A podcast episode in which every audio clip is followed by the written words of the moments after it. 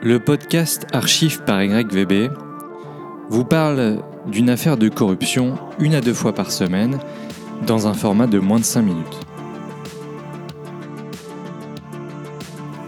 L'archive numéro 2 concerne Cambridge Analytica et les manipulations de masse. Le cerveau a des capacités tellement étonnantes qu'aujourd'hui, euh, pratiquement tout le monde en a.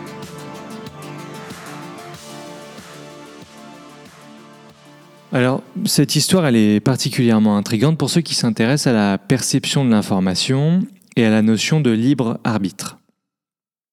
Cambridge Analytica est une entreprise qui est spécialisée à la base dans le consulting politique et en stratégie de communication. Fondée par euh, Alexander Nix en 2003, c'est en réalité une filiale du SCL Group.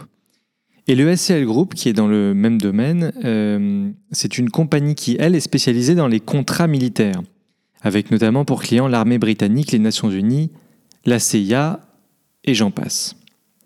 Alors le grand coup d'éclat de cette entreprise est d'avoir, dans le même temps quasiment, euh, contribué à la victoire de Trump et avoir fait pencher la balance vers le Brexit.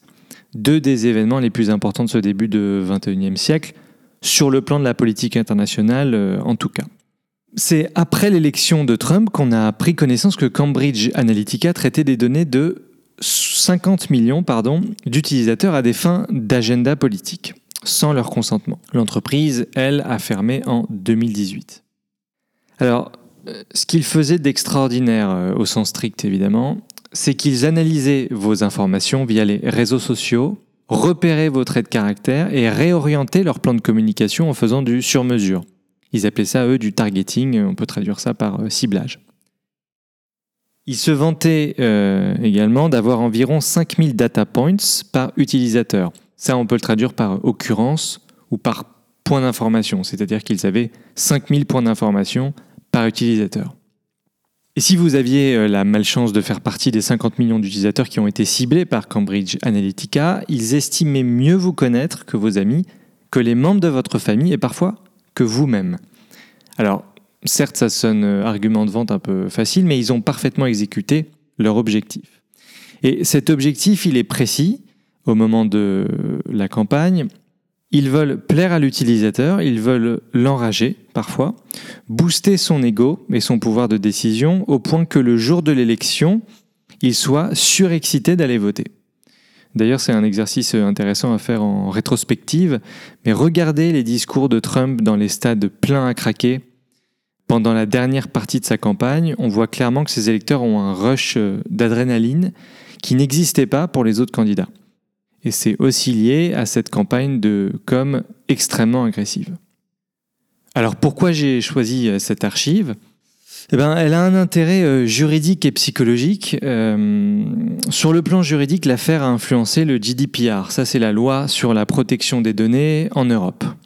Et le CCPA, qui est le California Consumer Privacy Act, qui sont respectivement entrés en vigueur en 2018 et 2020. Ces lois vous permettent de contrôler les informations que vous donnez à n'importe quel site Internet et également connaître l'utilisation qui sera faite de ces données. Donc ils se sont servis de cette affaire pour faire une loi applicable techniquement. C'est donc sur le papier le dernier grand scandale de manipulation de données qui aura été effectué dans cette zone grise de la big data. Maintenant la partie euh, psychologique, alors à mon sens, euh, la dernière manipulation de masse et la plus néfaste, c'est celle qui a mené à la Deuxième Guerre mondiale.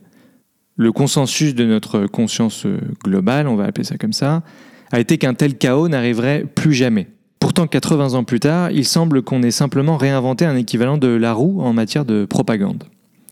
Alors j'aime bien conclure euh, par des infos euh, un peu euh, retors, j'allais dire. Début janvier, Brittany Kaiser, qui est une ex-employée de Cambridge Analytica, qui est devenue maintenant lanceuse d'alerte, qui est très connue dans cette affaire, a expliqué que non seulement l'entreprise servait à manipuler les élections, mais également à créer des structures complexes afin de blanchir l'argent qui servait aux campagnes électorales. Donc la grande question euh, maintenant est peut-être comment se rééduquer à détecter toutes ces nouvelles formes de propagande. C'était l'archive numéro 2, merci et à bientôt.